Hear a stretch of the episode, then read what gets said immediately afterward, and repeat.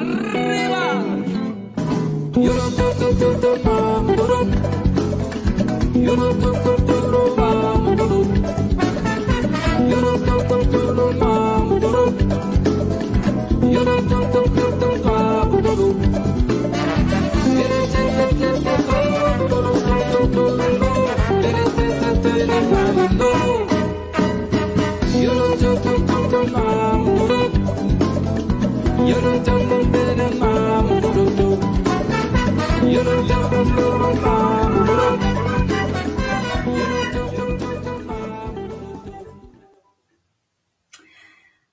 Treze horas, trinta e três minutos, uma e trinta e três da tarde dessa segunda-feira, 29 de março de 2021. Boa tarde a todas, todos e todas que nos acompanham sempre e constroem com a gente Paralelo 30. Esse que é mais que um programa de rádio. Faz tempo que eu não falava isso. É verdade, é verdade. Não é? Quando eu falo isso, eu lembro da Fê, Fernanda Castilho. É verdade. Lista que marcou, né? Essa frase me lembra muito a Fernanda. Paralelo 30, que é mais que um programa de rádio, um espaço para debater, expressar opiniões e que tem um apoio cultural e fundamental da Aptafurg Sindicato é, dando boa tarde e trazendo aí, Rafinha já lançou para gente o nosso o tema da nossa live de hoje, dessa segunda, que é a live de número 90 já, é, Mulheres e Ciência. E dou boa tarde, antes de passar para o Marcinho, registro a temperatura aqui em Rio Grande, nem todas as convidadas participantes é, de hoje estão em Rio Grande, mas a gente traz sempre a referência aqui do sul do sul, a temperatura agora chega aos 24 graus, a sensação térmica 21 e a umidade relativa do ar 63%. É informação atualizada da praticagem da Barra do Rio Grande, o site tô, RG Pilots. Eu estou ouvindo o Súria no fundo aí conversando também, eu acho. Tá, ele tá fazendo um pequeno protesto, porque quando eu vou começar a live, eu fecho a porta de casa, ele não vê a rua, pequeno protesto. Ele quer passear, tadinho, deixa ele passear. Ele Agora ele está começando a explorar o pátio, ele tá tem quatro meses, né? Para quem não conhece, é um gatinho de quatro meses. Está começando a explorar o pátio, então ele fica fazendo protestos quando fecha a porta. Estou ouvindo, estou ouvindo o protesto dele. Bom dia, gente. Bom dia, boa tarde. Bom dia, boa tarde, Rafinha. Boa semana para nós. Vamos lá, vamos lá, começando bem. 29 de março, última semana, e já, última semana de março, e já na sequência da semana inicia o mês de abril, e a gente está aí, é, as últimas edições do mês de março, né, Guris, e passando já para o Marcinho. Marcinho é, tem sempre, ao longo desses anos, paralelo, existe há 13 anos já, e Marcinho tem ao longo desses anos aí um papel fundamental, né, acompanhou desde o início e segue com a gente, e nesse mês de março, o Marcinho trouxe é, propostas de pautas, como essa de hoje, fundamentais, né, Marcinho, para a gente estruturar o nosso março aqui no Paralelo. É, mulheres e Ciência, boa tarde para essas mulheres, Tamires, Jaqueline, Ana Paula e Eliade, que é, estão aqui com a gente. Que produção linda, Marcinho, boa tarde. Opa, boa tarde, Deca, então. Boa tarde, Rafa. Boa tarde, Gurias. A gente, durante esse mês, Gurias, a gente é, programou, né, dentro do mês da mulher, diversos, todas as lives é, tinham um assunto mulher e feito, discutidos por mulheres, né? É, e eu, um dos nossos, uma das nossas pautas era a gente, a gente pensou, né, em fazer essa, essa conversa sobre esse, mais esse lugar que as mulheres ocupam, né, que é a ciência, a pesquisa, a universidade, enfim, não só a docência, mas também a pesquisa. E aí eu convidei quatro uh, cientistas, né? Uh, que são essas quatro gurias aqui, e aí eu vou apresentar, lembrando que. Uh, não, agora eu falo aqui outra coisa. Enfim, está aqui com a gente hoje a Tamires Pod, Pod Wills, a Tami, né, como é a nossa é uma amiga querida que eu conheço já há bastante tempo, foi nossa aluna na biologia, né, Tami? E hoje é, é professora na área da filosofia. Mas a Tami, então, é professora da FURG, é filósofa também, feminista e atual membro né, da diretoria da Profurg.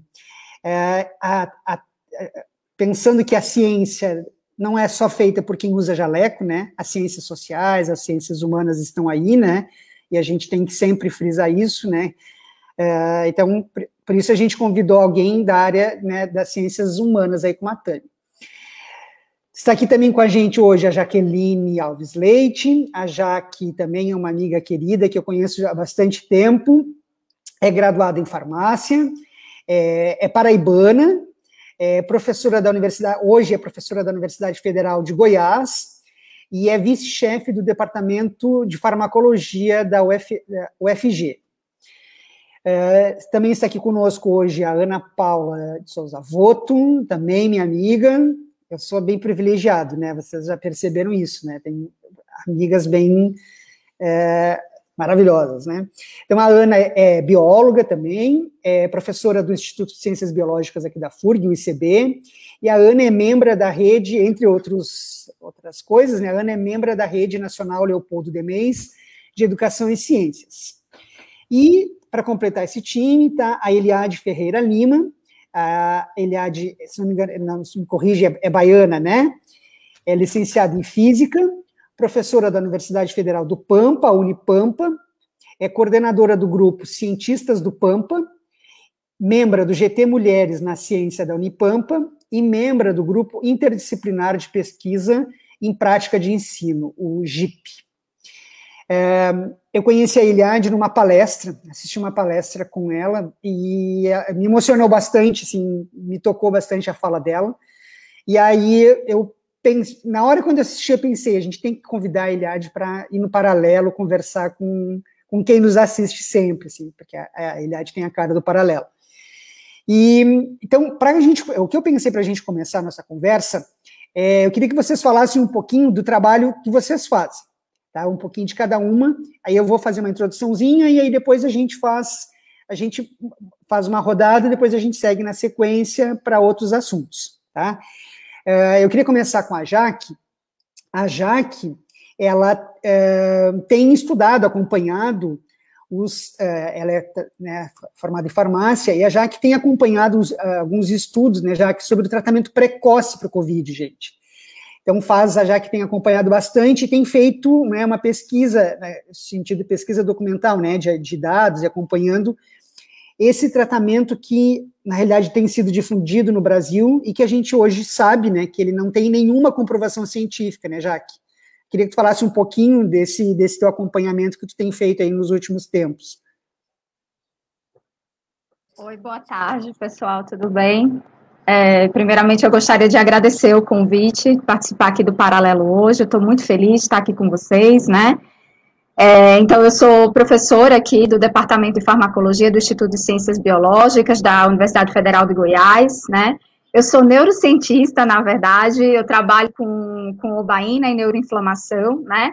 Mas durante esse período da pandemia é, surgiu a necessidade de conversar um pouco é, com, com o público em geral sobre o tratamento precoce da Covid, né? Sobre o que foi disseminado no Brasil, o tratamento precoce sobre a, da Covid, né? Então, assim, é, na verdade, quando a gente pensa que, é, que ainda estamos discutindo o tratamento precoce no Brasil, é um pouco, talvez até desesperador a gente falar nisso, né? Porque, assim, quando a gente fala no kit COVID, nós temos vários pontos aí muito importantes para a gente frisar. O primeiro ponto, e que é muito preocupante, é a disseminação, né? Essa prescrição em massa de, de medicamentos para a população, né? Porque o ato de prescrição, ele é um ato individualizado. Eu não posso levar em consideração, né? Quer dizer, eu preciso levar em consideração as condições, as condições clínicas do meu paciente, as condições fisiológicas do meu paciente, né? Então, eu não posso fazer uma prescrição em massa. Esse já é um dos primeiros pontos importantes.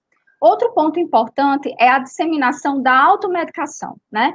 Então, as pessoas receberam, né, em muitas cidades, os kits COVID em um saquinho, e dentro desse saquinho, vários medicamentos, como hidroxicloroquina, ivermectina, azitromicina, é, é, corticóide, né, dexametasona, e muitas vezes é, essas pessoas não foram orientadas da forma correta, né, de utilizar esses medicamentos.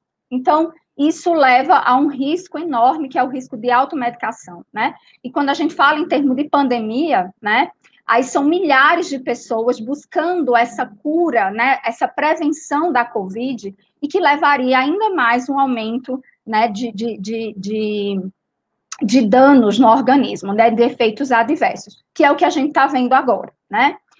Mas aí, quando a gente faz uma retrospectiva, né, vamos falar aqui de forma muito rápida, né, sobre alguns, alguns medicamentos. Então, se a gente faz um, uma retrospectiva, por exemplo, da hidroxicloroquina, no ano passado, né, lá em junho do ano passado, junho de 2020, o FDA ele já tinha lançado estudos, né, já tinha lançado é, notas falando que a hidroxicloroquina ela não serve para tratamento de COVID-19.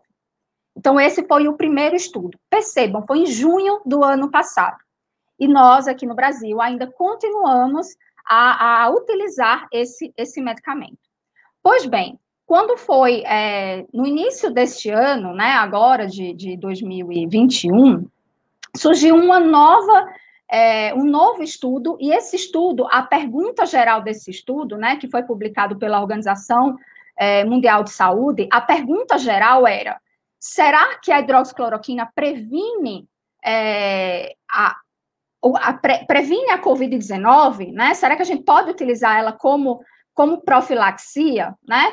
Então, é, foi reunido, na verdade, seis clinical trials, ou seja, seis estudos de caso clínico é, randomizados, né? O que, que é um, uma questão é, randomizada? A escolha dos pacientes é feita de forma aleatória, né? Foi feito duplo cego. O que, que é duplo cego? Nem eu sei o que eu estou tomando, nem, nem, o, nem, nem a pessoa que está entregando a medicação sabe o que está entregando. Porque nós não podemos esquecer que nós somos, sobretudo, humanos, né? E na ciência, é, é obviamente, se eu estou testando um medicamento, eu quero que ele funcione. Então, eu não, eu preciso fazer esse estudo de forma cego, né? Para não é, enviesar os meus resultados. Então, tudo isso, é, quando é duplo cego, randomizado, sem múltiplos centros, né? Então, foi um estudo que foi realizado em vários, em vários países, né? Então, tudo isso é importante para eu é, credibilizar o meu estudo. E a, a, o estudo foi feito com 6 mil pessoas. 3 mil pessoas foram é, consideradas pessoas de alto risco de infecção por Covid, e 3 mil pessoas foram consideradas baixo nível de infecção por Covid. E o que eles observaram? Né? Eles fizeram três perguntas. Se eu tomo hidroxicloroquina, é, eu, eu, não, eu previno a infecção pelo vírus? E a resposta foi não. Se eu tomo hidroxicloroquina nos na, na, na, nas doses né, que são prescritas, é, não previne a Covid. Pois bem, não previne a Covid. Então, se eu pego o vírus, esse tratamento profilático que eu estou fazendo, né, preventivo que eu estou fazendo, ele vai prevenir com que eu busque é, um, um, um, um, hospital, por exemplo, né, que eu evolua o meu quadro? A resposta foi não. Então, também não previne que eu busque um atendimento hospitalar.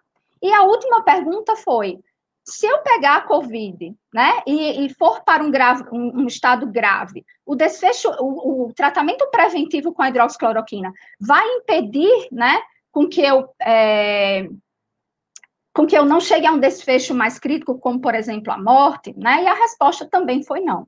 Então, em todas as perguntas realizadas, né, por esse estudo que visava investigar se a hidroxicloroquina era capaz de prevenir o, eh, prevenir o desenvolvimento da Covid-19, a resposta foi não, né? E aí, só que nesse estudo tem um ponto muito importante que foi levantado, e é o que talvez nós estamos observando no Brasil agora. No estudo, eles apontam que a hidroxicloroquina ela não previne a COVID-19, mas ela aumenta os efeitos adversos, né, é, de, de, alto risco pelo, pela intoxicação desse medicamento, que seria o quê? É, a, a, hidroxicloroquina em pacientes normais, né, se, sem, sem Covid-19, é, lá na bula, se você ler a bula da hidroxicloroquina, você vai ver que, sim, a hidroxicloroquina é utilizada no tratamento para lúpus, né, e para malária. Então, é, se você vê lá na, na, bula da hidroxicloroquina, você vai ver que ela aumenta o intervalo QT. O que, que é esse intervalo QT, né? Então, nosso coração, ele bate no ritmo, né? E, e esse, ritmo ele é importante para a propulsão do sangue pelo nosso organismo, né? Quando eu tenho um aumento desse intervalo QT, faz com que eu tenha um processo de arritmia. Meu coração deixe de bater no ritmo normal e passe a bater num ritmo mais lento, né? E o que eles observaram é que o uso da hidroxicloroquina favorece, favoreceu o aumento do intervalo QT, favoreceu o aumento de arritmias em pacientes com COVID-19. Nós não podemos esquecer, né, quando eu falei para vocês que a, a, prescrição, ela, ela é um ato individualizado, eu preciso levar em consideração as condições clínicas do meu paciente, nós não podemos esquecer que a, hidrox, que a, que a COVID, né, desculpe, que a COVID é uma doença é, que tem uma característica inflamatória, né, e ocasiona danos em vários órgãos importantes, né, como, por exemplo, o sistema cardiovascular, o sistema renal, o sistema hepático, né? Então, no sistema cardiovascular, a hidroxicloroquina, ela, ela ocasiona, é, a hidroxicloroquina não, desculpa, a COVID, ela ocasiona uma inflamação, né, do tecido cardíaco. E, e isso, juntamente com, com um fármaco, né, com um remédio, que é a hidroxicloroquina, que, ao, que ocasiona danos no tecido cardíaco, pode favorecer, né, o surgimento desses efeitos adversos nesses pacientes, né? Além disso, a hidroxicloroquina, ela também ocasiona danos hepáticos, e aí o fígado é um órgão muito importante quando a gente fala da utilização de medicamentos, porque a gente utiliza o fígado para metabolizar esse medicamento, esse fármaco, quando entra no nosso organismo, e excretar esse fármaco, né, pelo, pelos rins. Então, o fígado e os rins são órgãos muito importantes de eliminação dos fármacos do nosso organismo, né? Muitas vezes a gente escuta falar assim, ah, mas é, se não me faz bem, né, se não vai ajudar na Covid, não vai me fazer mal usar esse medicamento. Na farmacologia, né, não é assim. Porque vai eu não estou. Mal. Vai fazer mal, isso vai gerar esses efeitos adversos, né? Por quê? Porque eu estou. É, não é um placebo. A gente tem que entender que um medicamento, ele não é o placebo. Né? O que, que é o placebo? Seria um, um, um, um, fármaco, seria um medicamento que lá dentro não tem o fármaco, que é o princípio ativo. Né? No caso da hidroxicloroquina, a hidroxicloroquina que é o princípio ativo. E, é, e esse, esse, esse fármaco, ele não é inerte ao nosso organismo. Ele não vai entrar no nosso organismo e não vai fazer absolutamente nada. Não. Ele vai interagir com as nossas células e vai desenvolver algumas atividades. Então, assim, é, é, muito perigoso a gente imaginar que a gente está tomando um, um, fármaco, um medicamento, e ele não vai fazer mal para a gente, né? O que nós estamos vendo são pacientes na fila de transplante, né, pelo uso indiscriminado de ivermectina, e a ivermectina, é, muitas, é, como não tem os efeitos adversos tão drásticos, né, como, por exemplo, da hidroxicloroquina, que seria esse aumento do intervalo QT, né, é, essa arritmia cardíaca, as pessoas, ah, se não vai, não vai me fazer mal, é, vai, ao menos vai matar os vermes. Também não é isso, né? O uso indiscriminado de medicamentos leva a danos em órgãos fundamentais, como o fígado, como rins, e a COVID, ela também acomete esses órgãos, né? Esses órgãos fundamentais, como coração, fígado e, e, e rins, né? E aí, é, Desculpa, Márcio. Não, eu, digo, eu disse, é, entendi, fiquei pensando, pensando, pensei alto, entendi. E aí, um ponto importante, quando a gente fala de, de, de hidroxicloroquina, né, é, associado à Covid-19, o que tem se, se observado é justamente esse dano cardiovascular, né, o dano no, no, no, no sistema cardiovascular, no nosso coração, né. Porém, quando você ó, é, observa a hidroxicloroquina, né, outros efeitos adversos, um dos efeitos adversos dela muito grave é a cegueira, e essa cegueira ela pode ser irreversível. Por quê? Porque a hidroxicloroquina ela se deposita é, nas nossas, nas células das nossas retinas, né, podendo ocasionar uma, uma, uma, cegueira. Então, pacientes que são que utilizam hidroxicloroquina para o tratamento da, do lúpus, né, são orientados é, são orientados para, para fazer exames periódicos, né? É, oftalmológicos e são orientados para que se eles tenham alguma, alguma, algum problema na visão, que busque um médico rapidamente para poder ser suspenso a hidroxicloroquina. Então, assim, eu acredito. Efeitos, né? Muitos efeitos. Então, a gente tem que parar de imaginar, né? Nós, enquanto é, a, da população de forma geral, que o medicamento ele, ele vai entrar no nosso organismo e vai ser inerte. Não. E aí aconte, acontece mais recentemente, né, uma, uma, um, um, outro fato, que é pegar um medicamento que está numa forma farmacêutica de comprimido, é, pulverizar esse medicamento e, e, e administrar ele por uma via inalatória. O que que acontece? O medicamento, gente, quando a gente olha para o conceito do que, que é medicamento, o medicamento ele é um, um produto tecnicamente elaborado, né? Ou seja, é, existe toda uma técnica, né? Existe todo um protocolo científico para a produção de um medicamento. E esse medicamento, ele pode ser apresentado em diferentes formas farmacêuticas que a gente fala. Pode ser um comprimido, ele pode ser na forma líquida, por exemplo, um xarope, né? Ele pode ser na forma semissólida, como um creme. Então, existem várias formas farmacêuticas, né? E justamente para que eu produza essas diferentes formas farmacêuticas, além do, do, do, do fármaco, que é o princípio ativo que eu falei para vocês, seria, por exemplo, a hidroxicloroquina seria o princípio ativo, né? A ivermectina seria o princípio ativo. Além desse princípio ativo, que é ele que vai desenvolver o efeito no nosso organismo desejado, né? é, existem outros compostos que a gente chama de excipientes, né? E aí, a depender da forma farmacêutica, os excipientes vão ser diferentes. Então, quando eu pego um comprimido, ali, além do fármaco, existem também excipientes. E esses excipientes, eles podem é, ocasionar danos em outros tecidos, né? Então, eles não são feitos para é, é, eu não posso pulverizar um comprimido e administrar ele por via inalatória, porque ele vai ocasionar lesões nas minhas células pulmonares, pode ocasionar uma embolia pulmonar, né? Levando à morte, um desfecho drástico, que seria a morte do paciente. Oi, então, já... assim. Desculpa.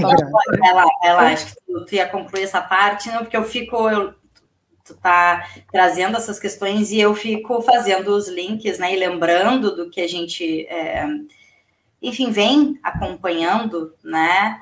Uh, faça um comentário sobre isso, mas depois deixa tu, tu, tu concluir esse raciocínio. É, então, assim, é, é, é, muito grave o que está acontecendo, né? Então, assim, um, um, dos. A ivermectina, né? Que aí também, para fala, dizer que estou só falando aqui da hidroxicloroquina, mas a ivermectina, é, o, o problema da ivermectina é que, assim, para que o nosso, que um medicamento, né? ele, um fármaco, para que o medicamento ele chegue no nosso organismo, ele desenvolva algum efeito, ele precisa chegar, que a gente chama, numa concentração efetiva no nosso organismo, né? A ivermectina, os estudos in vitro que foram feitos na ivermectina lá no ano passado, demonstravam in vitro. O que é um estudo in vitro, gente? Vamos lá. É você pegar uma, uma plaquinha, colocar uma célula lá, e aí você pega o fármaco direto e você coloca lá naquela célula né? Então, é uma plaquinha. Em vivo, não. Eu não posso, primeiro que eu não posso administrar um fármaco direto, né? Eu preciso transformar ele em medicamento. Por quê? Vamos imaginar, o médico fala para você, tome 6 microgramas de ivermectina. Você vai ter uma balancinha analítica lá na sua casa para poder pesar 6 microgramas? Não. Então, por isso, nós transformamos isso em medicamento, né? que é tecnicamente elaborado, né, regulamentado por órgãos fiscalizatórios. Então, quem são os órgãos fiscalizatórios? Aqui no Brasil é a Anvisa, né, fora do Brasil é a FDA. Então, esses órgãos fiscalizatórios, quando você encontra um medicamento lá na forma de comprimido, significa dizer que esses órgãos é, regulamentadores aprovaram o uso daquele fármaco naquela forma farmacêutica, para aquela via de administração. Eu não posso simplesmente pegar, pulverizar e administrar por via inalatória. Né? Não posso. É, foi que a é, gente estava. Que foi o que, é o que a gente tem visto ultimamente, né? Na, com esses últimos casos que, que aconteceram, né? Exatamente. Mas, Ai, deixa eu pegar uma. Desculpa, eu posso só é. concluir a parte da ivermectina? Conclui, então. Eu tô, eu, deixa eu só, porque eu, aquela hora eu puxei a falar e, e tô porque assim, a gente está te, te, ouvindo, né, Jaque? E aí fiquei, vou só é, trazer o, o, que passou aqui comigo nesses, nesses minutos, é, o quanto é importante a gente ouvir uh, o relato, né, que a Jaque está trazendo, e aí eu fiquei pensando, né, que, que, que didática, né? para conseguir trazer todas essas questões e a gente está aqui tudo muito. É, eu estou muito atenta, assim, conseguindo compreender várias questões técnicas, né, que de modo geral é, fica meio difícil, até nas reportagens, assim, para as pessoas compreenderem, né?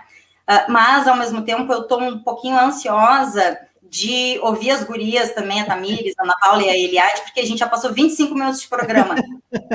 e eu quero ouvir a Jaqueline. Então, eu estou nessa, nessa coisa, assim, de como a gente faz o link, e se é também, né, Marcinho, aí eu te devolvo, porque eu não sei se é para fazer o link uh, uh, especificamente sobre essa questão que é tão importante, né, porque a gente vem vendo é, médicas, a gente tem um caso, né, reportado já, tá, tá, tá na mídia, é, de uma médica em Porto Alegre, Canoa, se não me engano, Camacuã, uh, Camacuã que fez exatamente é, essa né, cometeu esse, esse enfim, é, o que alguns chamam de crime, outros de insanidade, aí depende de qual é o olhar científico que a gente tem também é, para a questão, né, mas a gente vem vendo isso acontecendo e acho que isso passa por, por várias questões, né, Uh, eu poderia trazer no meu olhar também da, da, da, psicologia, né, que as pessoas estão realmente numa é, muitas pessoas de áreas técnicas ou não é, perdidas e, e né,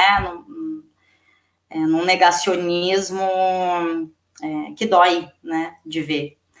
Aí a gente fala em ciência e lembra sempre, né, dessa questão do negacionismo que vem tanto, é, acho que é, captando algumas pessoas aí, né.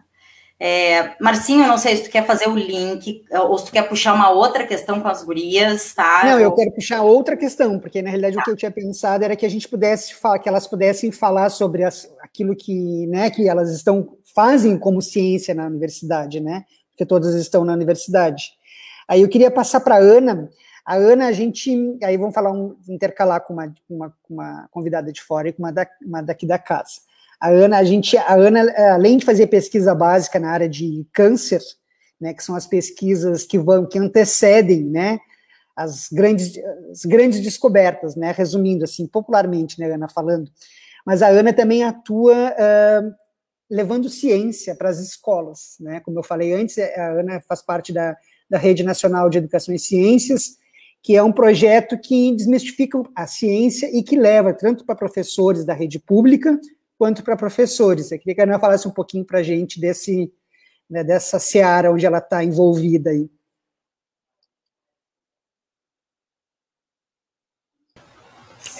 É, boa tarde, é, é um prazer enorme estar nesse programa, né, a convite do meu, meu grande amigo Márcio, e ainda dividindo esse espaço com essas pessoas é, que eu já conheço, né, algumas delas há bastante tempo, e admiro né, o trabalho de todas. É, então, falando um pouquinho sobre isso, né, é, a gente participa, né, obviamente não sou eu sozinha, né, sou eu, o Márcio e uma equipe, né, a gente participa de uma rede, que é a Rede Nacional Leopoldo Demes de Educação e Ciência, que recebe esse nome porque foi uma rede projetada por esse é, professor e cientista, né, professor Leopoldo, é, que tem o intuito de levar é, essa ciência desmistificada da universidade para a escola, ou então levar a escola para dentro da universidade. Né? Então, a proposta começou né, é, bastante focada em comunidades carentes. Né? A gente, aqui na cidade, a gente tenta abranger as escolas públicas né, de ensino é, médio ou então fundamental. E a ideia é a gente conseguir trazer né, para a realidade, mostrar a realidade da universidade para crianças e adolescentes que talvez estejam um pouco distantes disso. Né? Então, é, com esses cursos, que a gente chama de cursos de férias, mas que nem sempre acontecem nas férias, né, a gente consegue, então, fazer essa, essa comunicação né, com, com esse público. E a ideia é, principal desses cursos também é, além de trazer essa comunidade né, para a universidade, mostrar que a universidade é para eles, é mostrar como se faz ciência. E para mostrar como se faz ciência, a gente não demonstra, a gente deixa que eles façam. Né? Eu acho que esse é um grande diferencial desse curso que chama tanta atenção desses, desses estudantes. Né? Então, quando eles chegam até nós para começar o curso, eles acham que eles terão palestras, né? No máximo que eles vão fazer algum experimento, mas que é um experimento que foi uh, pensado, imaginado e protocolado por nós, né? E na verdade não é isso que acontece. Então, no primeiro dia, eles uh, têm essa informação de que eles uh, vão fazer uma pergunta. Claro, a gente tem uma temática, né, que a gente trabalha dentro das radiações solares. Eles vão fazer uma pergunta e a gente eh, só vai ajudá-los a conduzir essa pergunta até que eles consigam imaginar que tipo de experimento eles poderiam fazer para chegar a alguma resposta.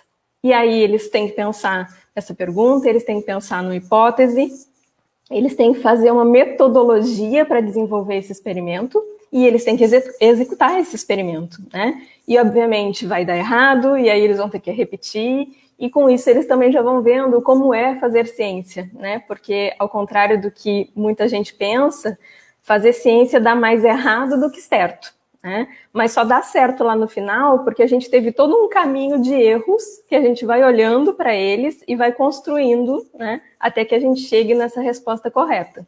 Né? Então assim, é, para esses estudantes e para nós também é bastante desafiador, porque não é um modelo que a gente está acostumado, né? A gente está acostumado a receber as informações prontas.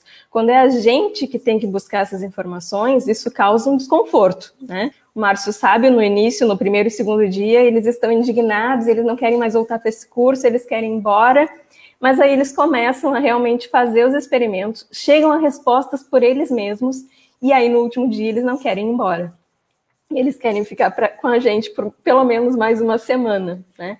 E Cada vez que isso acontece, né, infelizmente a gente não está fazendo os cursos agora, né, porque eram cursos presenciais, é, mas toda vez que isso acontece, para nós é renovador, né? A gente saber que a gente conseguiu uh, trazer esses estudantes até a universidade, que a gente conseguiu mostrar para eles que a universidade pode ser o lugar deles no futuro próximo, né? E despertar esse gostinho pela ciência, né? Que pode ser a experimental ou pode ser simplesmente esse grande é, contexto de ciência, né? Que é buscar informações, que é, é não acreditar em tudo que está vendo, até que se teste, até que se prove, né? Que tem um pouco a ver aí, né, do contexto do que a Jaque estava falando para gente. Então, a, a, ideia geral desses cursos é, é essa. Maravilha, né? A gente vai ter um curso em breve, né? Mas desses cursos, mas só que para pessoas surdas. É muito legal, assim, mais desafiador ainda, né, Ana?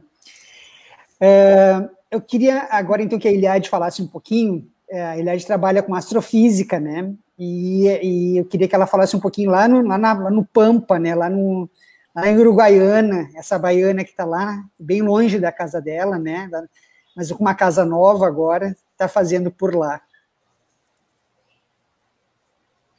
Boa tarde, Márcio. Obrigada pelo convite. É bom essas redes, né? Eu falei um pouquinho lá na rede e aí já estou aqui contigo, já conhecendo o que outras pessoas fazem. Eu acho que é o ponto mais positivo que, que a pandemia nos trouxe, pelo menos para mim, foram a, criação de redes, conhecer pessoas, o que as pessoas fazem, aprender bastante. Obrigada, Jaque, pelo que você falou, te chamando de Jaque lá de forma muito íntima, porque as minhas aulas de História e Filosofia da Ciência têm trazido muito os exemplos né, dos kits Covid, da do prevenção, do terraplanismo, para a gente trabalhar o que, que é pesquisa, o que, que é ciência básica, o que é metodologia científica e o que é alfabetização científica. Então, são esses os temas que a gente tem usado, então, aprender um pouquinho mais hoje para tentar colocar dentro das aulas de História e Filosofia da Ciência a aula já vai ter um toque a mais agora na próxima semana. Então, te agradeço. Uh, cumprimentar todo mundo, então, a Deco, Rafael e, e a Tamires também, a Ana Paula. Feliz em falar com vocês, gosto muito de Rio Grande, conheci recentemente, acho que no, antes da pandemia, adorei. Quero alugar casa no cassino, levar os cachorros e passar uns dias aí. Venha. Veranear em Rio Grande com a minha cachorrama, sabe? Gente, a...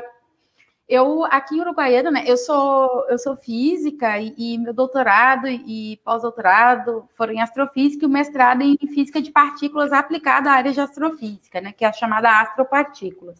Então é uma área bem é, gostosa de trabalhar porque acaba que a gente trabalha com muitas áreas da física em uma coisa só. Então a astrofísica trabalha muito com as questões de imagens, tratamentos de imagens, imagens lindas, inclusive mas que a gente trabalha com a ciência básica, né, com a, a, a questão da física nuclear para entender interiores estelares, com a questão da ciência voltada mais para a dinâmica de corpos, né, interação entre corpos, eu uso muito, porque eu trabalho com estrelas recém-nascidas. Né? Então, o que, que eu faço efetivamente dentro da astrofísica? Eu trabalho com as estrelas que recém-nasceram, eu busco por estrelas como essa na Via Láctea para tentar compreender como que funciona a dinâmica da Via Láctea, como quais os lugares mais prováveis para esses nascimentos, que a gente já sabe que é onde tem bastante poeira, né? Então essa faixa de estrela bonita, quando a gente vai para fora e vê no céu, é ali que a gente mira o telescópio. Porém, nem toda região que tem muita poeira tem estrela, eu tenho que ter acontecimentos, né, que eu não consigo prever. Eu posso ter uma explosão de supernova, eu posso ter encontro entre duas grandes nuvens, e isso faz com que essa outra nuvem ali, que vai ser, que é o meu berçário, né? Que a gente chama efetivamente assim, berçário estelar. Eu tenho aumento de temperatura e começam aí as fusões, é, reações nucleares e essas estrelas nascem. E após o nascimento dessas estrelas, já vem a parte mais difícil, porque como elas nascem juntas, a dinâmica ali muito recente, a dinâmica gravitacional, é muito fácil de eu perder essas estrelas dessa forma. Então, a, a chance de você encontrar uma galáxia com um telescópio, eu digo telescópio desses que a gente usa no deserto da Atacama ou até no Havaí, né? Eu trabalho com o deserto do Atacama, com o telescópio Vista, é, ele tem 4 metros. Então, a chance de você apontar esse telescópio e encontrar galáxias novas é muito, muito mais alta do que você encontrar estrelas que acabaram de nascer. Porque a probabilidade delas se separarem em função de todo e qualquer acontecimento na Via Láctea é muito fácil. Então, a gente tem aí, é muito alta essa probabilidade. Eu só tenho 5%, 5 de chance de sobrevivência dessas estrelas até a adolescência unidas, né? Então, eu tenho alguns que eu encontrei, uns seis ou sete, né? E aí a parte que a meninada adora, nossa, ela tem um cantinho no céu lá, descobriu estrelas, né? Mas a parte que eu faço mesmo, além da descoberta, é tentar compreender aí idade, composição química, né, ligação gravitacional, porque esses aglomerados estelares, na verdade, são os blocos de formação da Via Láctea. Então, compreendendo um pouquinho, eu posso fazer um macro e tentar compreender a dinâmica da galáxia. Então, em astrofísica, efetivamente, eu faço isso, né? Já trabalhei com outras coisas de altas energias, mas agora eu estou aqui na galáxia bonitinha. E uh, a parte, né, como divulgadora científica, eu sou uh, coordenadora das cientistas do Pampa, que é um grupo de mulheres que vão para as escolas falar da sua ciência. Então, vai Eliade lá mostrar para a meninada das escolas que se faz astrofísica aqui em Uruguaiana, né? E aí vai a Pamela, que é neurocientista, vai a Simone, que é química e trabalha com neurociência, vai, é, somos nas seis componentes que vão para as escolas mostrar que a mulherada faz ciência. A gente não chega lá falando de mulheres na ciência, a gente chega lá mostrando a nossa ciência para eles se darem conta ali que a gente também faz e as questões de representatividade. Além disso, eu tenho o clube de astronomia, que aí é a parte que a cidade adora, a Uruguaiana se balança com essa parte aí, porque a gente leva um planetário inflável para as escolas, para as feiras de ciências, para as feiras agropecuárias, sim, a gente vai para a feira agropecuária com planetário. Para dentro do exército, a gente tem parceria com o exército e eles levam crianças carentes para lá e a gente faz uma semana voltada, né? Normalmente na Semana Nacional de Ciência e Tecnologia, voltada para o espaço. Então tem o planetário, telescópios, realidade virtual e aumentada, e eles usam tablets também que fazem essa realidade e os óculos 3D que levam eles para uma viagem no espaço. E aí a gente fala de ciência, fala de astronomia, que é realmente uma das áreas dentro da ciência que mais chama a atenção de jovens e crianças, né? Então, é uma porta de entrada para a gente tirar aí a desinformação, é falando um pouco sobre ciência. E dentro das cientistas do Pampa, que é esse grupo de mulheres, a gente tem o, o, o trabalho das energéticas, que é, uh, na sua primeira versão, pegamos 35 meninas selecionadas, né, através de, de redações, para a gente trabalhar com elas durante oito meses, com palestras, com uh, acompanhamento com psicólogas, palestras com pesquisadoras de várias áreas, e aí depois elas trabalharam com a construção de protótipos de energia solar, eólica e fabricaram biodiesel. Então, ao final desses oito meses, além delas fazerem na escola, elas fizeram também na universidade, e aí encerrou com elas na Feira de Ciências da cidade, a qual eu coordeno, elas tinham uma bancada só para elas, ensinando para a comunidade aí o que, que elas aprenderam, né? Então é uma questão que fala de gênero na escola, mas que também mostra as possibilidades que elas têm. E a gente está acompanhando essas meninas atualmente há dois anos, sabendo o que, que o projeto efetivamente mudou na vida delas, quais áreas que escolheram e se escolheram outras, né? O que, que o projeto realmente fez. E aí a gente tem trabalhado também as questões de combate ao assédio sexual dentro da universidade, que é o meu carro-chefe também dentro da divulgação científica, né? Então, eu trabalho com as questões políticas, né? Com as questões de gestão, cartilhas de bom comportamento e discussão dentro do GTs Mulheres na Ciência, dentro do grupo Parenting Science, como a gente pode combater é, as situações de assédio sexual e moral, em especial contra as mulheres. Então, essa é a minha salada de frutas aí. Espero ter conseguido resumir um pouquinho para vocês. Que coisa linda, Marcinho, essas mulheres e a gente ainda não ouviu a Tamires, né? Mas é, eu estou encantada com essas mulheres todas. Agora a gente tira o jaleco, né, Tamires? Porque também é, a, a, filosofia, apesar que a Tamires, ela é, ela tá ali no limbo, né, Tami? Porque ela é bióloga também, né? É, onde eu tive o prazer de conhecer a Tamires desde aquele, aquele tempo. E, mas hoje a Tamires trabalha com filosofia, né? Queria falar que falasse um pouquinho para a gente sobre o teu trabalho hoje. É, já estou aí no, no meio do campo, né, com as gurias e com a filosofia. Então, boa tarde, pessoal, Marcinho, Rafa, Deca, Ana, Jaque, Eliade. Um prazer estar aqui, né, com, com vocês, ouvindo essas mulheres maravilhosas, realmente, nesse programa que eu gosto um monte, sempre que eu posso eu estou assistindo, estou comentando, então estou sempre por aqui também. Uh, porque é um, um, espaço né, que a gente consegue ver outras perspectivas da própria sociedade, da organização da sociedade. Né? E aí, como o Marcinho falou, eu também sou da biologia, trabalhei lá, trabalhei lá no laboratório da Ana, né, Ana, né, com cultura celular durante a graduação. E na pós-graduação eu me desvirtuei um pouquinho, fui para a educação ambiental, onde eu encontrei a filosofia e fui lá fazer outra graduação né? E, e, juntei, acabei unindo muito, né, a, a, biologia com a filosofia dentro da educação ambiental e acabei uh, produzindo outros conhecimentos. E hoje eu estou né, trabalhando um pouco mais com a reprodução social que é uma área da filosofia que vai nos ajudar a compreender as nossas relações enquanto indivíduos com a totalidade da sociedade, né?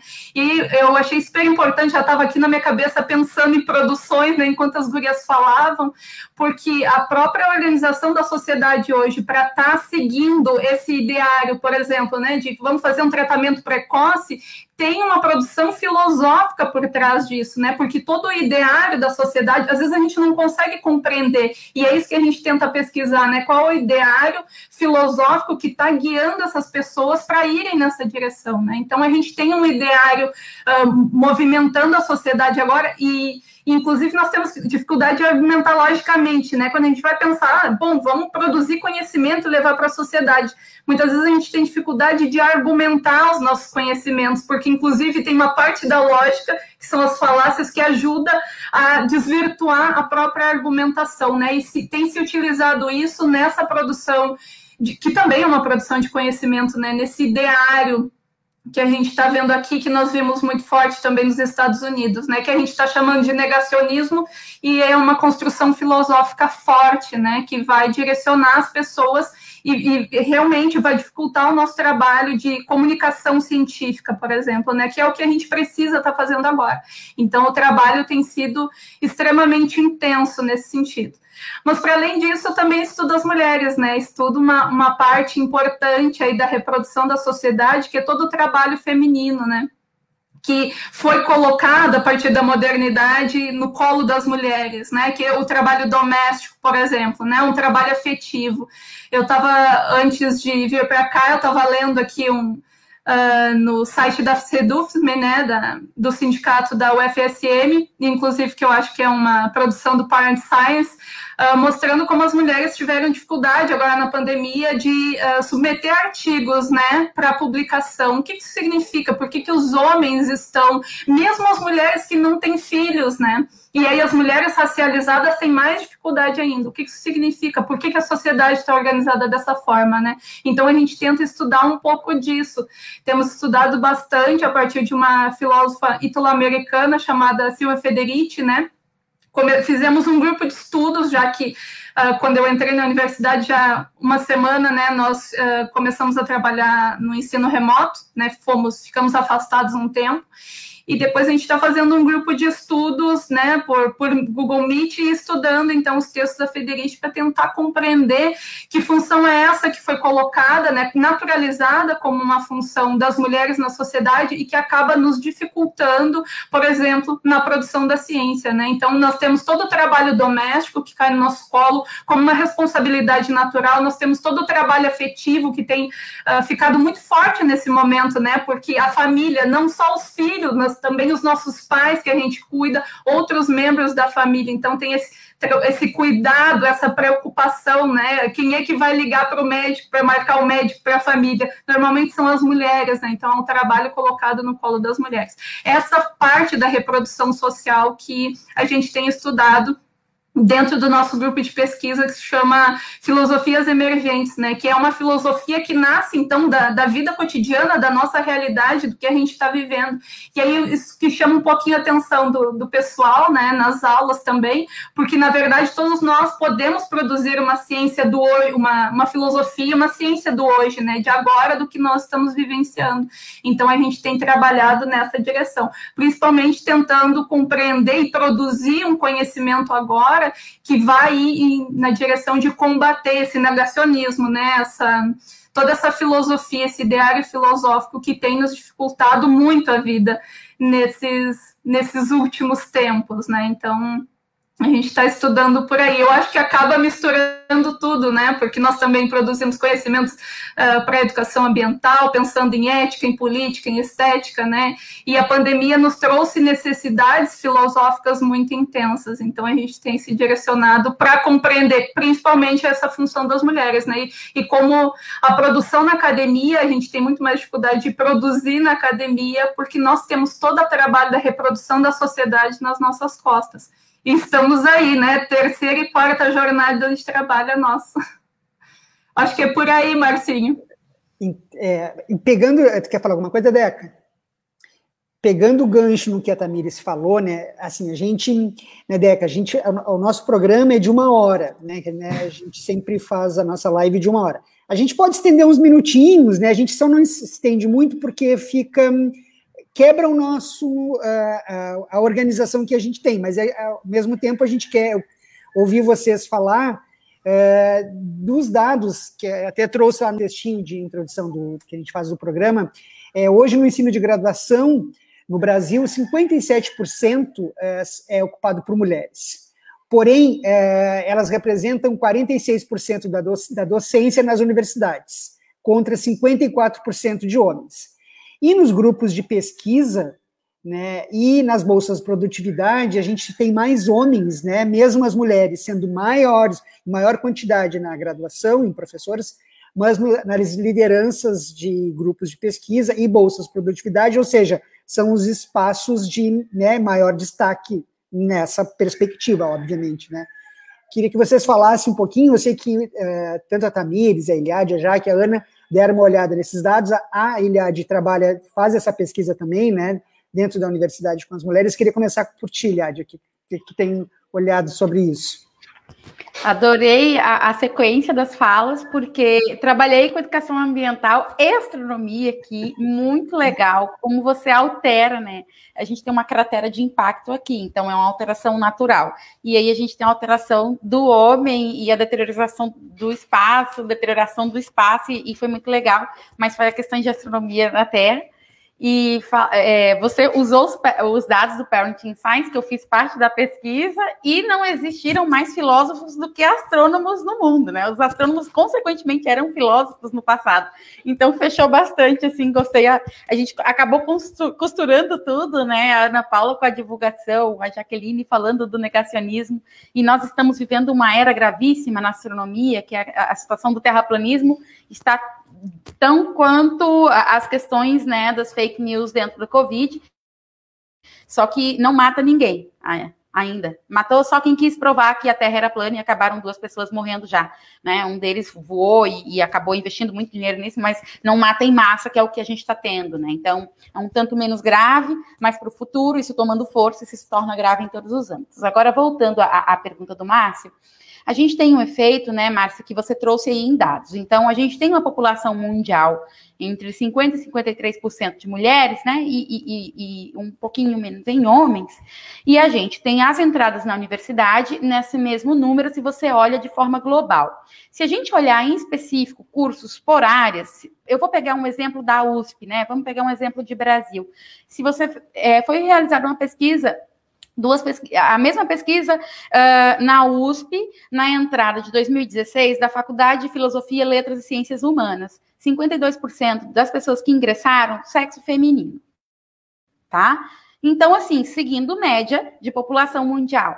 Se você pega a entrada de pessoas uh, na, na Politécnica da USP, aí a gente tem que 18% apenas de mulheres. Então, a gente já tem um viés, né, que isso não é, absolutamente, ele não surge ali na escolha dos cursos, isso vem de forma cultural. Então, vou tentar dar um panorama rapidamente para a gente não ficar se estendendo, de que isso acontece desde a nossa criação ali, por volta dos 5, 6 anos, né? Meninas, quando colocadas em frente a histórias de sucesso, e ela, isso saiu uh, na Science, né? Elas são colocadas, 2017, essa pesquisa, elas são colocadas, narradas para meninos e meninas de 5, 6 e 7 anos histórias de sucesso, e eles têm que escolher os personagens donos daquelas histórias. As crianças de 5 anos, os meninos escolhem meninos. E as meninas, 75% das vezes, escolheram as mulheres que foram dadas ali. Eram dois homens e duas mulheres, elas escolheram as mulheres e eles os homens. Eu dou palestra para criança e é bem o que acontece. Eu presto para eles votarem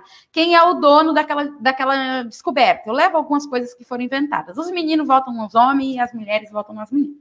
As meninas votam nas mulheres. Aos cinco. Aos seis anos, as meninas começaram a escolher os homens como os donos das histórias de sucesso. Então, a gente já está vendo aí que existe alguma questão social, cultural, que nós já estamos impondo e dentro da escola. Vamos um pouquinho mais à frente, tá, Márcia? Quando a gente está ali por volta da, no ensino fundamental, o PISA, que é o, o, exame realizado né, por países que fazem parte da OECD, são 65 países que realizam esse exame na educação básica. As meninas normalmente têm um desempenho inferior ao dos meninos em matemática. Um pouquinho inferior. Porém, quando essas meninas têm autoconfiança, elas se saem melhor em matemática, tanto quanto os meninos. Muito ligado às questões de cientista. Cientista se permite errar, então a gente, quando tem autoconfiança, a gente se sai melhor. Tem uma pesquisa também sobre isso. Que meninas, que os meninos se saem melhor em questões como cientistas do que meninas. Autoconfiança. Elas se permitem errar. Quando, dois anos mais tarde, é verificado aqui no Enem o resultado dessas mesmas meninas que fizeram o PISA, a gente tem que as meninas se saem melhor em todas as áreas do conhecimento, em especial em física e matemática. Então, o que a gente está vendo? Aos seis anos, a gente já tem algo nos dizendo que não é para nós. Né? Uhum. Aos 15 anos, a gente continua ali com esse mundo dizendo que não é para nós. Aos 17, para a gente entrar na universidade, obviamente, eu não vou escolher a Politécnica. Porque isso não é para mim, entende? E olha, esse efeito começa a acontecer, porque dessas 18% que entram na Politécnica, dessas 33% a nível mundial na área de ciências exatas, né? Ou essas 53% a nível mundial que em todos os cursos, se eu pensar, né, global, globalmente todos os cursos, por que, que eu tenho uma redução do número de mulheres? Aí a gente tem outras questões, as questões de, de, de, de poder, né, espaços de poder tomada por homens. Então, quanto mais alto o meu, o meu grau de, de, de instrução, quanto mais eu subo na minha carreira, mais homens eu vou encontrar ali. Aí é uma questão uh, do patriarcado, uma questão estrutural, do machismo estrutural que nós temos, mas tem uma outra questão. No efeito tesoura, que é o que a gente chama, eu tenho essa quantidade de mulheres mulheres, essa quantidade de homem, e a partir do momento que sobe, né, uh, mestrado, doutorado, bolsa de iniciação científica, antes até, aí um A e, e assim vai, e a gente tem, né, as, as bolsas 2 até um A, e a gente tem o número de homens aumentando. O que, que leva a essa redução? As mulheres têm filhos. É sobre nossas costas que nós cuidamos da casa, nós cuidamos de todo mundo. Então, normalmente, quando você adentra na porta de uma universidade, eu, por exemplo, quando concursada, a primeira coisa que eu ouvi, tu já tem todos os atos, né? É mestrado, doutorado e pós-doutorado. Não vai inventar de ter filho agora. Eu ouvi isso. Entende? Então, assim, as questões de maternidade faz com que, sim, o número de mulheres reduza. Porque a gente sofre um assédio moral absurdo quando vai. A mulher tem medo de dizer que está grávida no programa de pós-graduação, tanto professora quanto aluna. Você entende? Além disso, disso culminar para a desistência delas, a gente tem as questões de assédio sexual, que quanto. Olha esse dado. É, 56% das mulheres já sofreram assédio, em especial dentro da universidade ou na escola. Quanto mais alto o grau de formação dessa mulher, maior a probabilidade dela sofrer assédio. Porque aí entram as questões de espaços de poder. Entende? Quando você é o dominante que tem medo de perder a situação, as questões de assédio tornam-se, né, em especial assédio sexual, é muito presente. Então, olha a quantidade de coisas, Márcia, que eu tenho contribuindo para ter o vazamento nesse cano que eu deveria ter esse número de mulheres ser mantido, né, ou seguir a média do número de homens tá? Então, esse número, esses números que você traz, em especial do efeito tesoura, que é a redução do número de mulheres ao longo da carreira em todas as áreas, e não só das ciências exatas, elas estão diretamente ligadas às questões de maternidade, às questões de assédio moral e sexual vivido em função, né, da gente ter mais homens em espaços de poder. Quem julga as bolsas dessas mulheres são grupos de homens, brancos em especial, e além de tudo isso, nos editais, né, e também na progressão dessas mulheres, não são levadas em consideração o tempo da queda de produção nos últimos três anos, quando elas têm filhos. Então, Márcia, se você tem um filho e está produzindo, e eu tenho um filho e estou produzindo, ou você não tem filho, a nossa progressão, a gente vai ser comparada de forma igual. E o Parenting Science tem olhado o quê? A queda que a gente tem em produção nos três anos de maternidade, e são cinco anos, até os 12 a gente vai tendo, mas isso tem um pico absurdo, mesmo comparado contigo, que tem um filho recém-nascido e é um homem. E a pandemia veio para mostrar isso com os dados da Tamires, que as mulheres produziram menos, as mulheres brancas com filhos menos ainda, e as mulheres negras com filhos menos ainda. Então, acho que eu tentei aqui dar um panorama geral, desde a nossa infância até o dia de hoje, até o que nos o que aguarda por nós, assim, do que causa, né, um pouco desse efeito.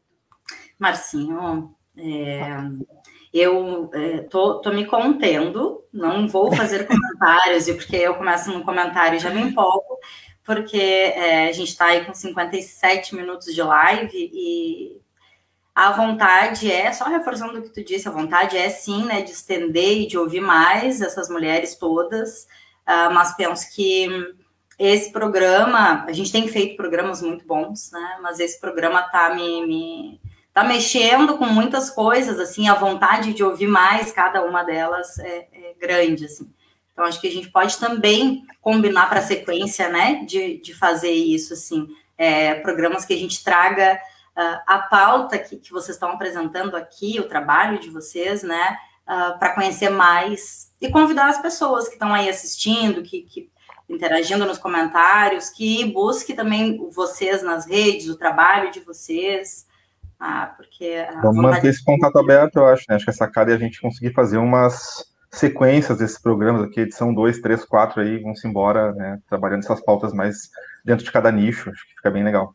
Acho também. Marcinho, era, era só isso.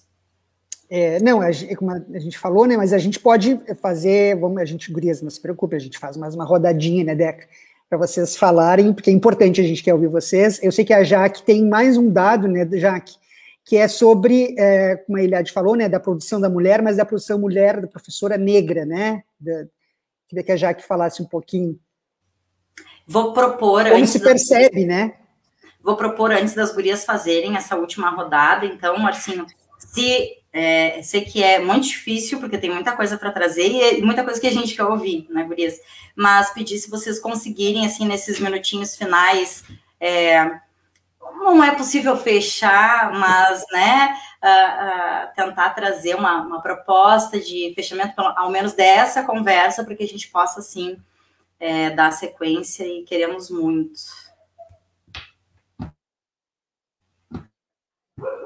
Já que queres isso. Tá, é, então, é, na verdade, né, eu, não, eu não trabalho com, com essa questão, né, de mulheres na ciência, enfim, então, é, na verdade, eu vou só é, pontuar algumas coisas, é, na, talvez a minha experiência enquanto mulher negra na ciência, né? Então, assim, é, quando eu olho os dados, né, desde 2004 nós temos aí um aumento progressivo de mulheres na ciência, né, em torno aí de, nós somos mais 50%. Eu peguei, quando eu entrei na, nesse meio acadêmico, foi justamente né, mais ou menos nessa época aí, né, e aí eu é, é, engraçado porque até esse momento meu olhar ele eu acho que ele era tão colonizado que eu não me enxergava enquanto mulher negra, né? E aí, é, mas eu me enxergava enquanto mulher. E eu tive durante toda a minha graduação e pós-graduação mulheres muito fortes que me ensinaram muita, muitas coisas que eu devo, né? Não vou citar aqui nomes aqui, senão para não me perder. Enfim, estou correndo. Mas é, esse meu olhar ele foi ele deixou de ser descolonizado quando eu fiz o meu doutorado de sanduíche na Dinamarca. Quando eu fui à Dinamarca, eu observei lá que todo mundo era diferente de mim. E quando eu voltei para o Brasil, eu continuei com o mesmo olhar. Todo mundo era diferente de mim. Então, assim, olhar para a USP, né, para o lugar que eu, que eu ocupava ali, mesmo tendo várias mulheres, mas eu não conseguia identificar outra mulher negra ali fazendo ciência, né? Então, é, e assim, e é exatamente o que a, Eli, a Eliade estava falando, desculpa, já estou é, é encurtando os nomes. Igual ele falou, né? É, a gente precisa sim se ver nas outras pessoas. A gente não se torna, a gente não nasce cientista, a gente se torna cientista. E não tem como uma mulher, uma menina negra, imaginar ser cientista se ela não enxerga outras cientistas, se o olhar dela é tão colonizado. Então, assim, é, não são dados, e sim um, um, uma experiência minha mesmo, de quanto tempo eu levei para descolonizar o meu olhar, né? Foi recentemente, gente, eu voltei da Dinamarca em 2018. Então, eu passei toda a minha graduação e praticamente toda a minha pós-graduação não me identificando como uma mulher negra cientista, né? E eu acho que a gente não pode fechar os olhos para isso. E talvez isso bate justamente com os dados que nós temos, né? Apenas, é, no caso, as mulheres, apenas 10,4% das mulheres em torno de 25 a 44 anos terminam o ensino superior. E desses 10, desses aproximadamente 10%, apenas 3 chegam a ser professoras em universidades. Então, não tem como a gente né, se ver cientista porque simplesmente não, não tem. Então, eu acho que era mais esse, esse, esse meu olhar, né, do que dados reais, porque eu não trabalho, não trabalho com isso diretamente. Mas, enfim. É, mas acho que é isso que é importante, né? A gente vê essa experiência, na realidade. É, por, por, é, existem os dados, né, das pesquisas, mas baseados em experiências, né? Ana, queria que tu falasse um pouquinho sobre isso também. Então, enquanto vocês falavam, eu fiquei pensando aqui, né? Porque eu acho que, de certa forma, a gente já tem embora com muitas dificuldades, né, a gente já está num ambiente um pouco privilegiado, né? Quando a gente está na universidade, é, se a gente comparar com outros setores, a gente já vai ter uma certa vantagem, né? Mas o quanto é, detalhes é, que a gente não percebe no dia a dia também fazem com que a gente, né, fique um pouco para trás, né? Que o lado feminino fique para trás. Por exemplo, eu não tenho filhos, mas o, o quanto o resto do cuidado que a gente tem, né, com, com parentes, com, com a casa, com tudo.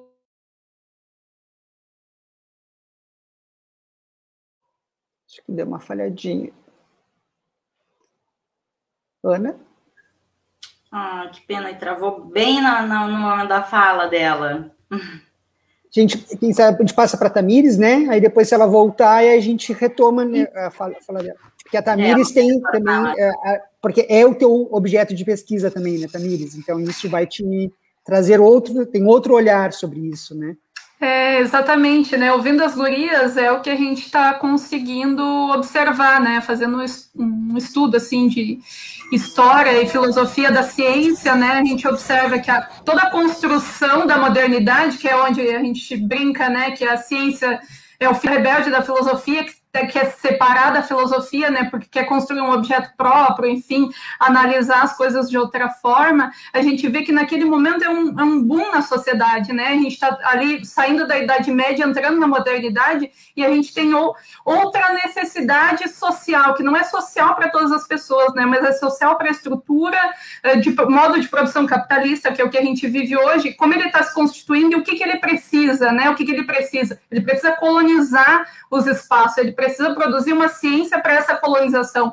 E ele precisa, fundamentalmente, que as mulheres, né, que é quem vai gerar os trabalhadores, fique destinada a fazer isso. Então, a gente tem ali, com a Silvia Federici, a gente estuda que o momento da caça às bruxas é isso, né? É mostrar para as mulheres qual o lugar que elas têm que ocupar na sociedade. E naquele momento, não só matam os nossos corpos, mas matam também todo o conhecimento que a gente tinha desenvolvido até aquele momento, né? Porque a gente vai ver na Idade Média que o início de produção de conhecimento na área da medicina, na área da ciência, tinham muitas mulheres produzindo, né? E essas mulheres são mortas, assim como é morto e cercado, né? E condicionado nosso conhecimento só para atender o modo de produção. Então a gente vai olhando, né? Isso não é uma coisa de hoje, não é uma coisa interna, né? Que a gente só se sente assim por ser assim naturalmente. Não, a sociedade acaba nos impondo e nós natu acabamos naturalizando, assim como a Jaque estava falando, ah, eu descolonizei o meu olhar, né? A gente vai conseguindo se enxergar em como a gente é e o que está por cima da, por cima de nós, né, para a gente viver essa ciência dentro da universidade. Então a gente carrega todo, essa, todo esse espaço da sociedade nas nossas costas, né? Todo esse a potência da reprodução tá, tá com a gente. Nós brincamos, né? Vamos fazer um dia da greve do trabalho doméstico, trabalho afetivo, trabalho do cuidado, e vamos ver o que acontece com o mundo, né? Para a gente ver se realmente as mulheres têm uma função no, no modelo produtivo ou não, né? Então, são, são, acho que a gente passaria muito tempo falando sobre isso, né? Tô amando ouvir as gurias, então vou deixar para Ana terminar o que ela estava Desculpa, gostei, gente. Caí. Não gostaram da, da greve? Eu gostei dessa greve, Tamires. Gostei muito e gostei da Silvia Federici. Eu tenho lido algumas coisas dela e é isso. Coisa linda. Fala, Ana. Então, não sei até que momento vocês me ouviram, né? Mas, do cuidado, é... né? Do, do, do, cuidado com família, tá, então, enfim. Então, tá. Então, eu percebi que tinha caído exatamente na hora que eu tinha caído. É, e fiquei pensando o quanto a gente fica na dependência de ter, entre aspas, uma sorte, né, para chegar onde a gente chega. Eu tive sorte. Eu tive uma família que nunca me limitou, né, uma família muito feminina, né, de predominância muito feminina, que nunca me limitou por isso. Tive sorte de encontrar pessoas, cientistas mulheres, né, fantásticas, como a Gilma, né, que foi nossa orientadora da TAMI também é, mas o quanto a gente fica na dependência dessa, dessas, desse caminho, né? Da gente ter sorte nesse caminho. Não pode ser assim, né? Na verdade, o que tem que acontecer é que isso precisa ser natural e não uma questão de sorte para alguém encontrar um caminho que facilite um pouco a chegada, né, da mulher na ciência. Eu acho que é, a mensagem que eu, que eu tiro de tudo que vocês falaram é, é, é essa, né? O quanto a gente precisa que isso seja natural e não seja excepcional. Uma mulher ser cientista, ter alta produtividade dentro do mundo acadêmico também. Olha, é. Deca, a gente foi no em sete, viu? Até que a gente foi bem. Foi bem, né? Mas a gente teria muito mais a falar, né? Mas. Mas é isso, né? Não, vai tão longe. Né? Como é que é, Rafa? A gente... Não, esse programa vai muito longe. Se, se a gente quiser, se vai. Tem um pessoal, tem um pessoal do Sinterg, né? Uma, umas, umas companheiras né, que participam sempre como convidada, e elas dizem que a gente tem que ter o paralelo de quatro horas. Mas a ideia é que a gente possa suscitar, né? Na realidade, obviamente, nem uma hora, e nem em quatro, e nem em dez horas. A gente, na realidade, é, é que a gente possa né, levantar esse debate, né? Esse é, é, o nosso objetivo aqui, né, Deca, né, Rafa? É a gente levantar o debate, porque não, de maneira alguma, hipótese alguma, a gente vai conseguir dar conta, né, de atingir todos e falar a tudo que a gente gostaria, né? E que bom, né? Porque isso está sempre crescendo, né? O que, o que as gurias têm a trazer aqui, né? O que, o que sai desses debates, desses encontros, é, tá, tá crescendo, né? Tá em movimento e que bom. É, vou reforçar o pedido, viu?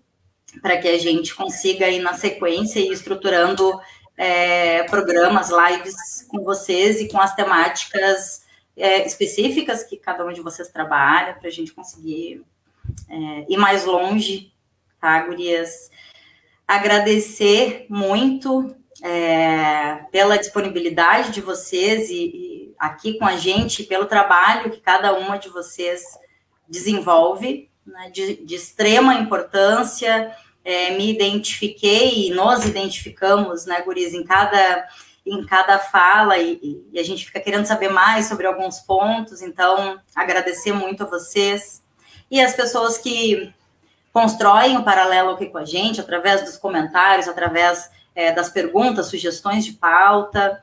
É sempre muito importante né, a gente ter é, essa, essa, coletividade construindo com a gente esse espaço. Uh, Marcinho, queres colocar mais alguma questão para a gente finalizar? Eu, eu, queria fazer uma outra pergunta, não, mentira. queria agradecer o convite, o aceite do convite das gurias que na hora quando eu convidei todas elas na mesma hora aceitaram. É, às vezes é difícil, né, de acertar agendas, por mais que a gente esteja, vocês estão em trabalho remoto, né, nas disciplinas, mas eu sei que vocês trabalham bastante, né, muitas disciplinas, muita pesquisa. Então, obrigado por terem aceitado de imediato o convite. A Eliade, que eu mandei um e-mail e ficou no spam, né, Eliade, quase que a gente não, eu não tinha o WhatsApp dela, eu tinha só conseguido e-mail, mas obrigado por vocês terem aceitado tão de imediato assim, o nosso convite.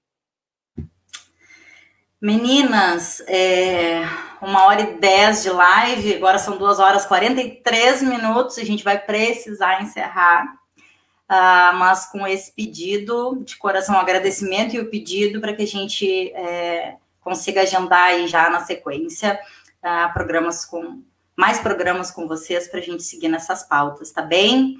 Uh, agradecer muito, Rafinha já lançou aí a dica, nos segue nas redes sociais. Sim, é, essa, essa forma né, de, de, fazer o paralelo ou de interagir, gerar conteúdo nas redes, uh, é a forma que a gente tem para se comunicar no momento. Hoje, live de número 90, estamos desde abril ou maio né, do ano passado fazendo lives. Uh, e para fortalecer esse espaço aqui, é sim muito importante a gente fazer é, aquelas é, seguir uh, redes sociais, Instagram, curtir página no Facebook, é, se inscrever no canal uh, do YouTube, no Spotify, não sei se é seguir, é seguir.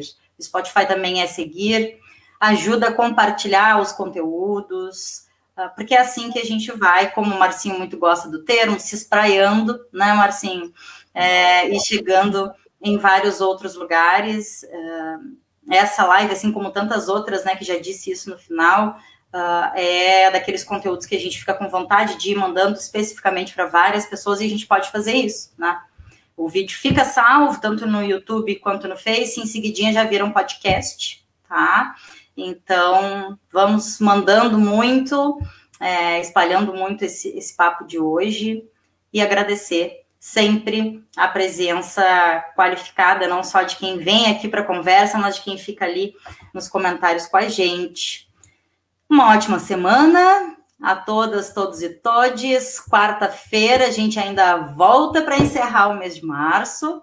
Tem mais papo aqui no Paralelo, 19 horas e 30 minutos, é a nossa edição de quarta, sete e meia da noite, e a gente conta com vocês por lá. Há uma ótima semana, até quarta, tchau, tchau.